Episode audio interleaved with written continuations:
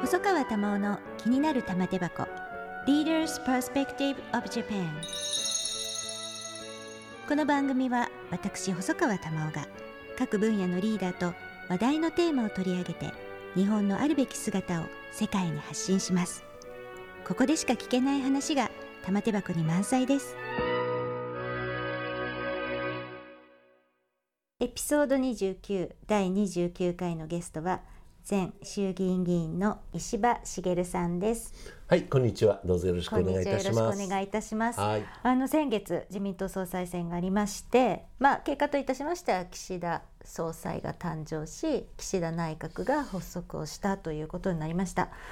まあ去年も総裁選あって石破先生も第ご検討されたわけなんですけれども、今回の総裁選振り返られて、まあざっと総括をされるとどんな思いでしょう？ん、あの自民党を支えていただいている党員の方々のお考えと、う。はい。国会議員の考えっていうのはこんなに違うんだねという感じがしましたですね。やっぱりその私も35年も国会議員やってると何度も総裁選やりましたけどねやっぱりこう北海道から沖縄まで、できればあちらこちらで遊説して、街頭演説もやってでその党員のみならず、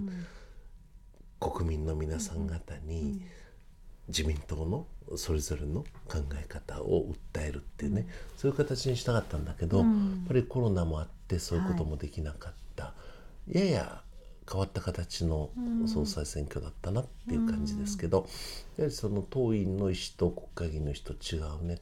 そうすると国民の意思と国会議員の意思が違うと、さあこれってあんまりめでたいことでもないよねっていう、そういう印象はありますね、まあ、いつもそうですけど。うん、そう石破さんがご出馬される時もこれまでも党員票では圧倒的に石破さんがたくさんの獲得をされても議員票のまあ決選投票では違う結果が出るっていうことは、まあこういうの続いてくるわけですよね。そうすると自民党としてはこの辺りこう毎回まあそういうことが起起きるとすればやはり何らかどうしたらいいか、うん。っていうことを考えなきゃいけないと思うんですが、そういう議論っていうのはその総裁選後あるいはまあこれまでの間に自民党の中で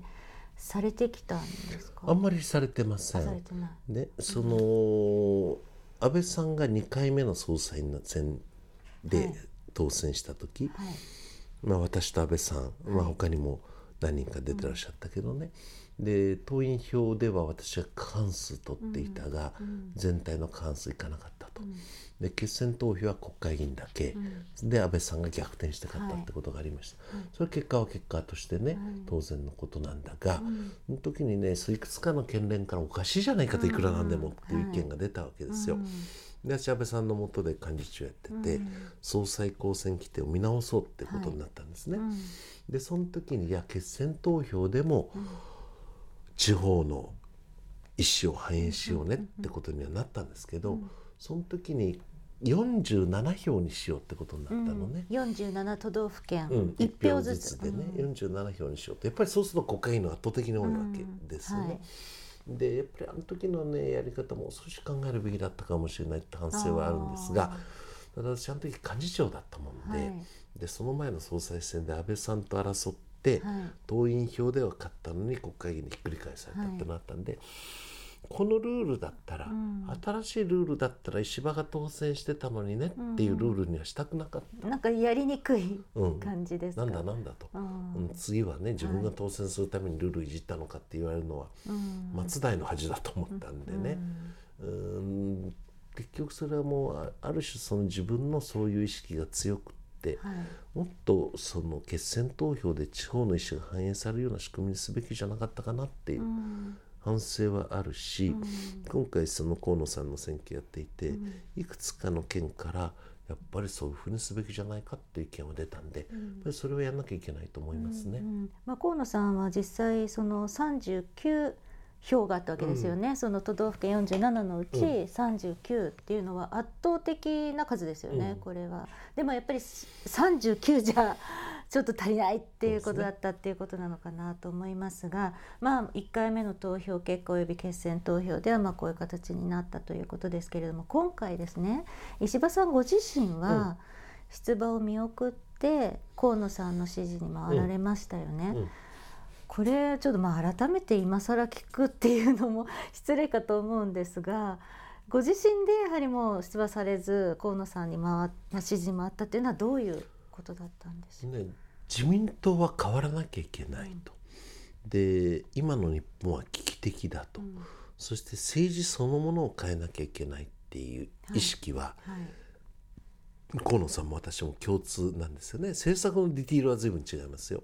だけど自民党が今のままでいいはずがないと、うん。政治が今のままでいいはずがないと、うん。日本は危機的状況なんだって、そういう認識を共有するものがですね、うん。2つに割れたらうん。それ結局共倒れでしょうよと。はいでそうするとまず自民党を変えようよっていうものは一つにならなきゃいけないと、うん。そういう思いでねうん。の随分小泉さんもね、うん。間に立っていろいろやってくれたんだけれども私は自分が自分がっていうよりもそういう思いで一致するんだったら、うん。河野さん応援しようっていうう、んうんそういうことですよ。そうですか。え自民党は変わらないといけないっていうのは、他の3候補は思ってなかった？いやどうなんだろうな。あ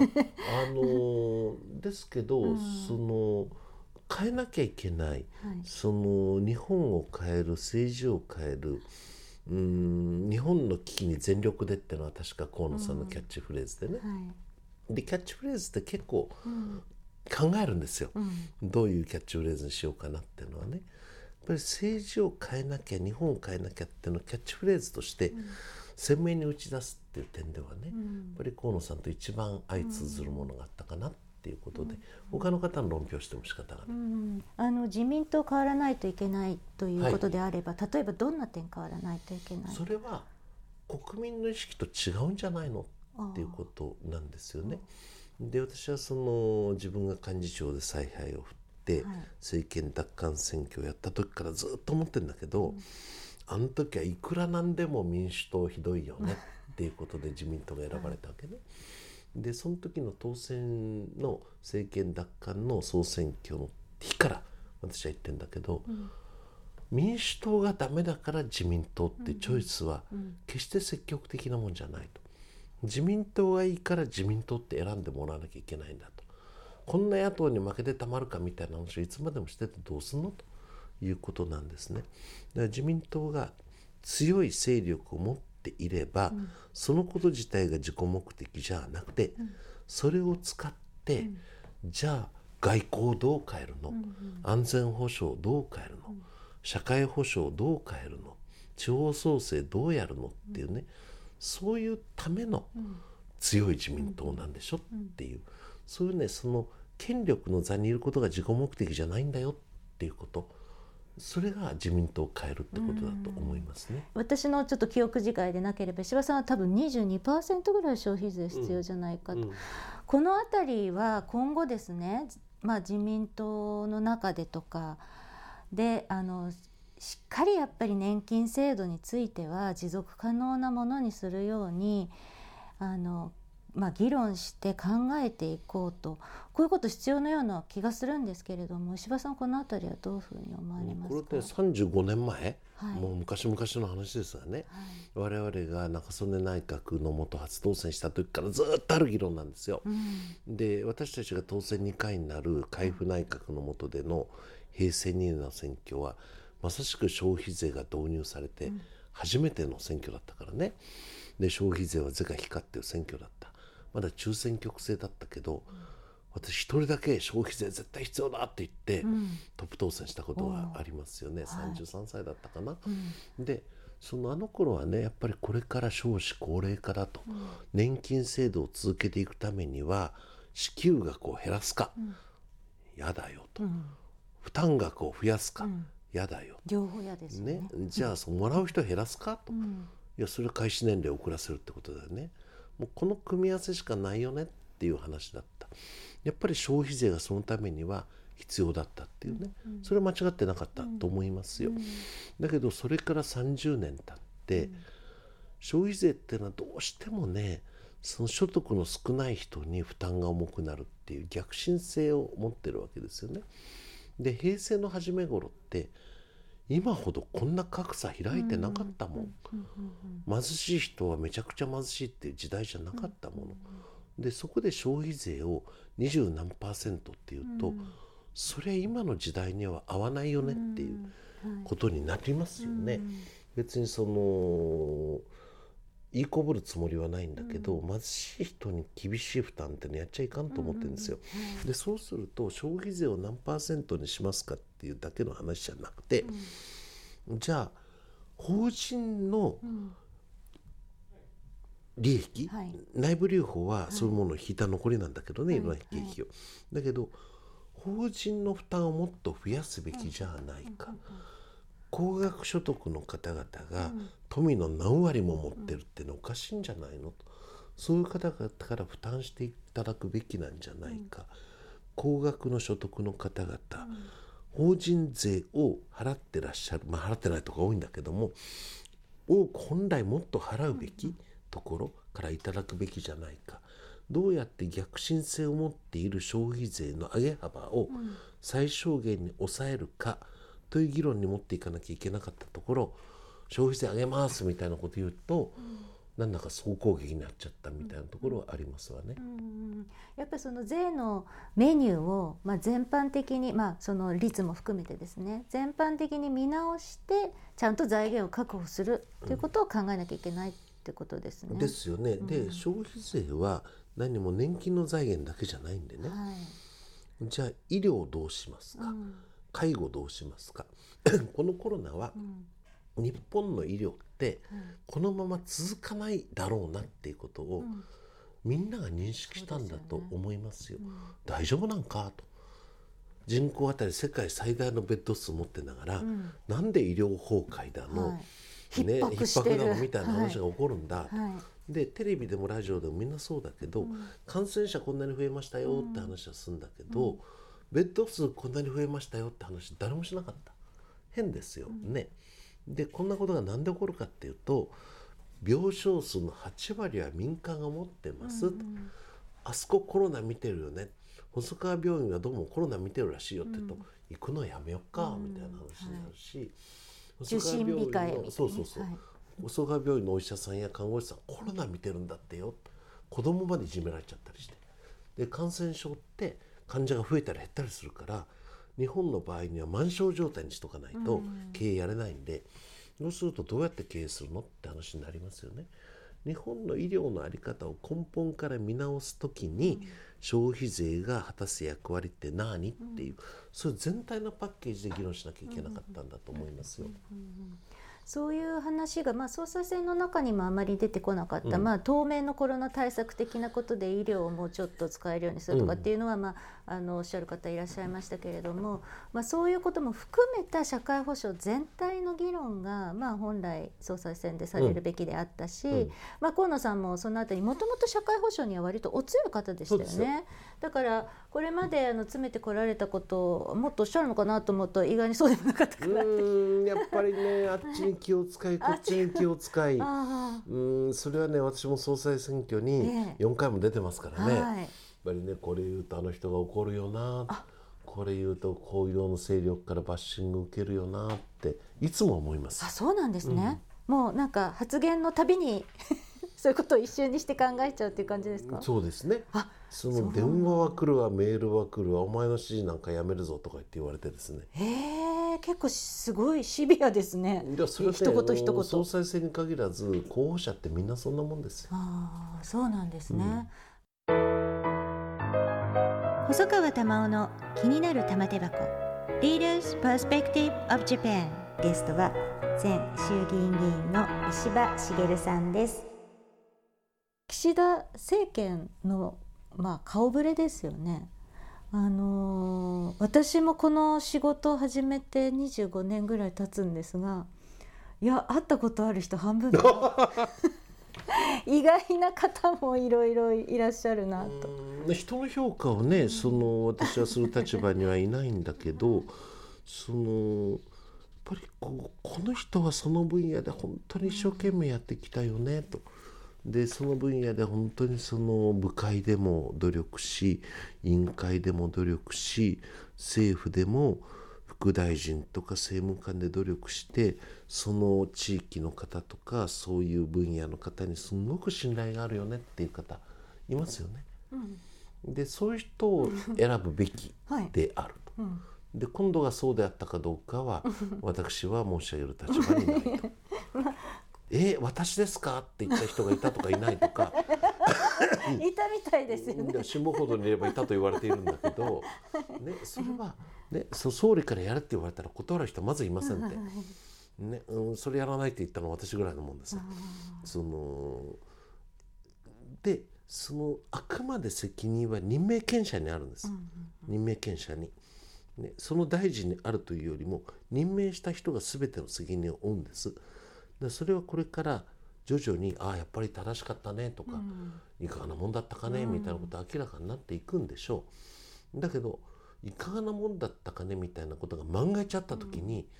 それは任命権者が責任を問われると同時にそれによる不利益を国民が得ちゃ絶対にいけないんですよ。そうですね。本当にそうならないようにしてほしいなというふうに思います。そうなるとですねまあ大臣というものの資質みたいなものもなんですけれども政治家としてですねもう石破先生も35年はい、ですよね。まあこう上っていくというか成長していくとか例えば今の若い、まあ、自民党が2回3回生というのが大変多くて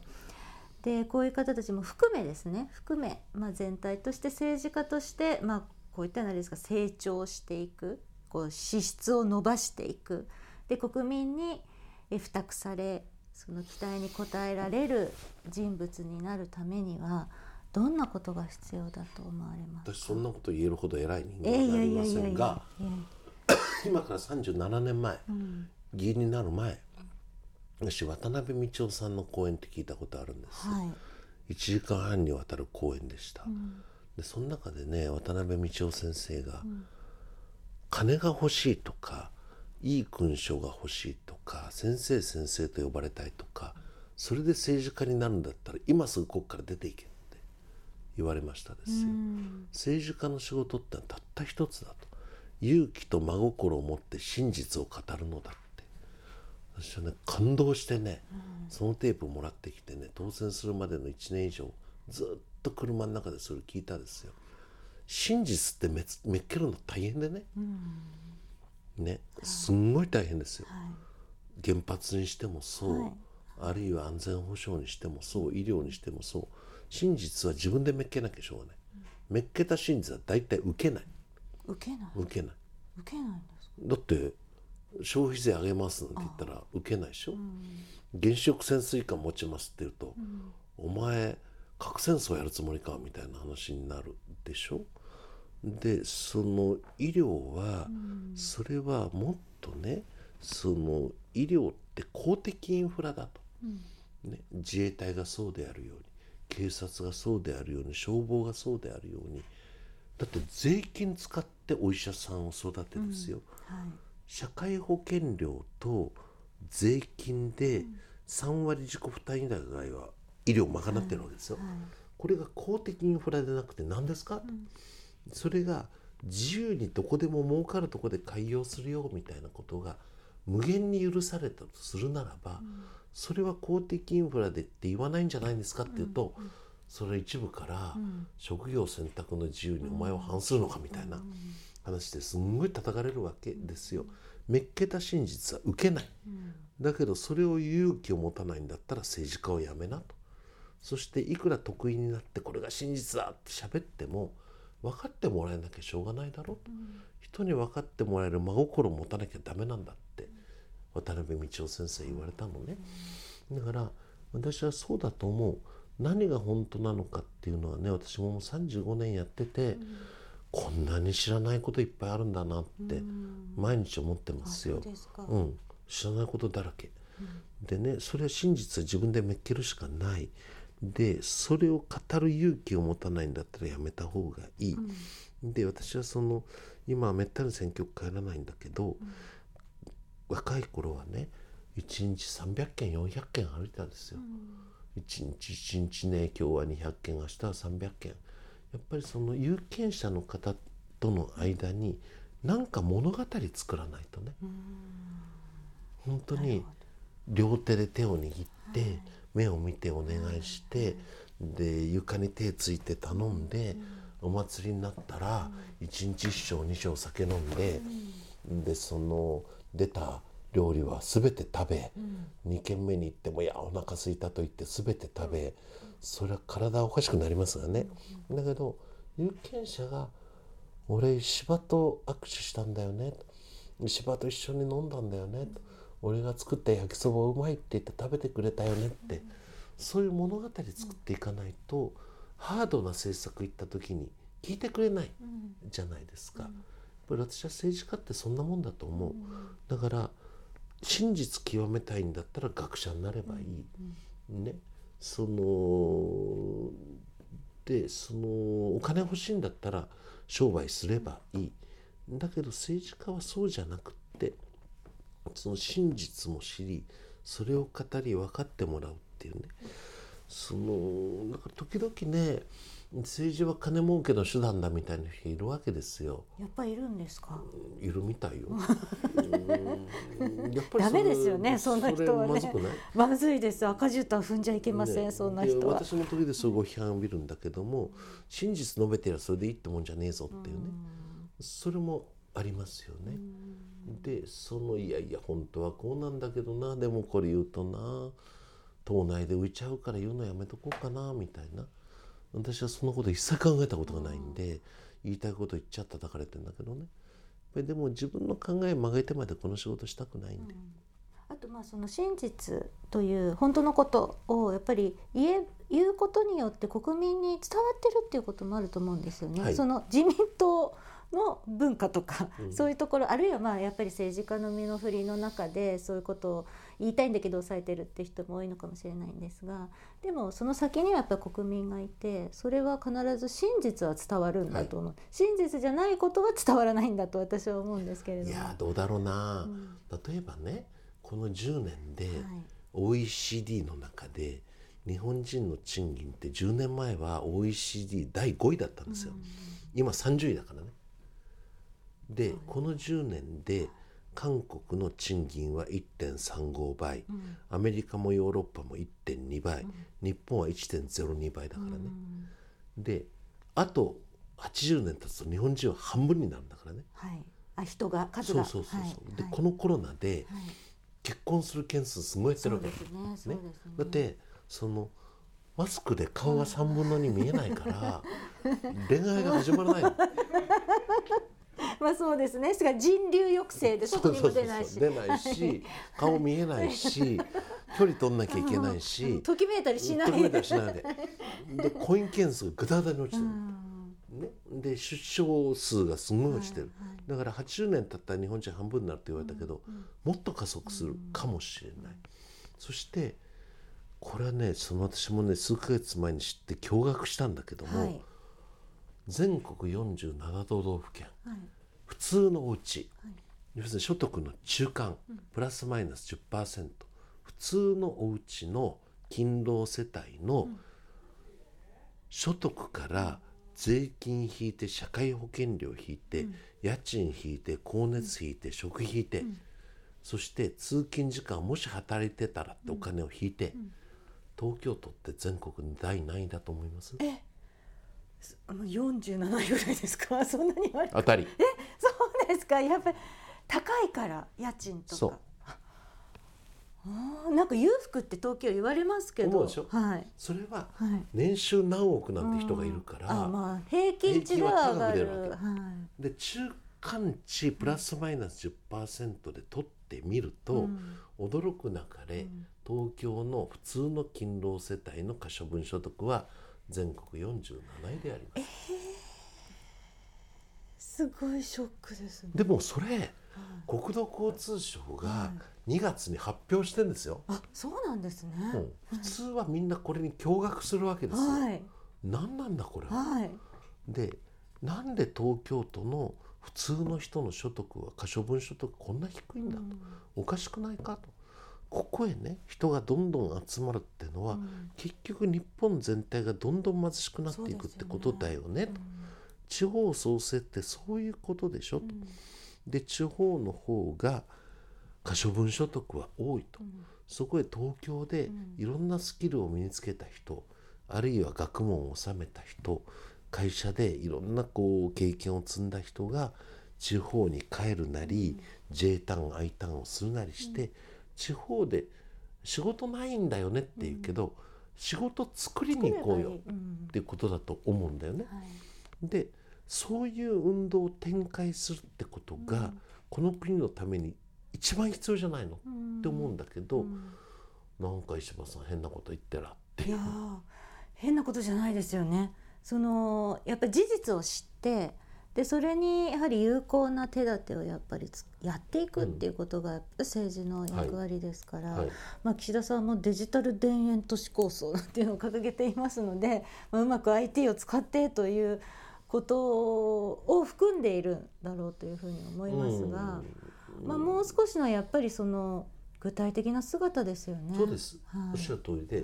い、ね農業にしても漁業にしても林業にしてもそうで、うんうん、どうやったらば付加価値が増え、うん、どうやったらプロダクトアウトじゃなくて、マーケットイン型の少量多品種高付加価値型の産業に変わっていきそういうような形で所得が増えるよっていう具体的なストーリー示さないで、なんか空理空論言ってても仕方がないわけね。で漁業だって栽培漁業もあれば養殖漁業もあれば沿岸漁業もあれば沖合もあってですよ。で取る魚も日本ってもう何千種類といるわけね。でこれ俺たちのこと分かってくれてるよねって政策を提示しないと誰も乗ってくんないじゃないですか。政策って私はそういうもんだと思っているんですがね。うんぜひですね若手にその政策の作り方を、まあ、声を聞いて実態をきちんと、まあ、静止して把握をして、うん、でそして具体的な手立てを講じると、でこれを政策としてどうやって作っていき実行するのか。こういうことをぜひ教えていただきたいそうですね。でもね、石破と話するとなんかね、うん、たたりがあるみたいに思ってる人いっぱいいるからね。じゃあ私がそうですね、はい、言われてるほど怖くないよとか。怖く私あの自分でね週刊誌のコメントにも書きました、はい、石破さんってそうやってなんかそういうふうに言われてるけど実際お会いすると本当に楽しいと 書きました、はい、よろしくお願いいたします。今日はありがとうございました。はい、細川玉緒の気になる玉手箱エピソード29ゲストは前衆議院議員の石破茂さんでした。